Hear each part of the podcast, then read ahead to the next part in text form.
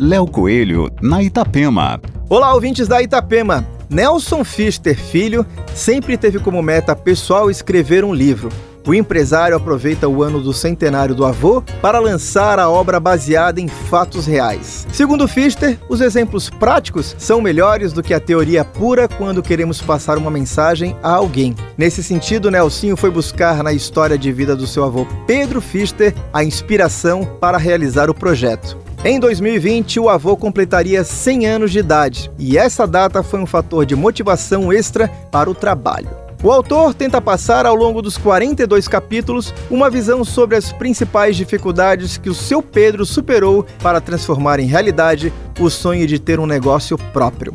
A obra reúne temas como empreendedorismo, empresa familiar, sociedade empresarial, ética e bom humor, o livro está pronto e será lançado no dia 21 de outubro, quando o seu Pedro Fister faria seu centésimo aniversário.